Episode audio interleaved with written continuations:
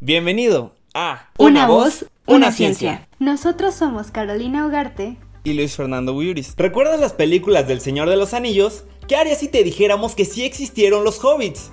¡Wow! Hoy te queremos contar de un tema que ha hecho que los científicos se replanten algunas de las ideas conocidas sobre la evolución humana. Además, por medio del análisis de la estructura de sus huesos del cráneo, se dedujo que el tamaño de su cerebro sería parecido al tamaño del cerebro del Australopithecus africanus. Lo que hizo dudar a los investigadores si nuestros antepasados y este pariente lejano se vieron las caras, ya que las primeras pruebas de la presencia de nuestra especie en flores data de hace 11.000 años. Pero entre los años de 2007 a 2014 se lanzó una segunda investigación. Los científicos usaron diversos métodos para datar carbón vegetal, sedimentos, huesos y cenizas volcánicas que contenían los restos del Homo floresiensis y se descubrió que todos los restos óseos que se habían hallado con anterioridad tenían entre 100.000 y 60.000 años de antigüedad. ¿Y cómo eran sus características físicas?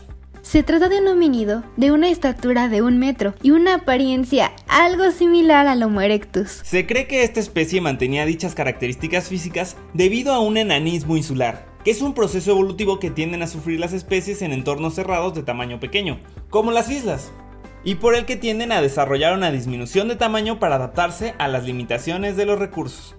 Estas características causadas por el enanismo inusual también las sufrieron otro tipo de especies que vivían en dichas islas. Además, por medio del análisis de la estructura de sus huesos del cráneo, se dedujo que el tamaño de su cerebro sería parecido al del tamaño del cerebro del Australopithecus africanus, que existió hace 2.5 millones de años. La capacidad encefálica del hombre de flores es de apenas 380 centímetros cúbicos, lo que supone un peso de 433 gramos un tamaño bastante pequeño a comparación de la capacidad encefálica del hombre moderno, pero pese a tener un cerebro pequeño, tenía una excelente dotación cognitiva, pues era capaz de crear avanzados instrumentos de caza y otro tipo de herramientas. Pero, ¿por qué se extinguieron?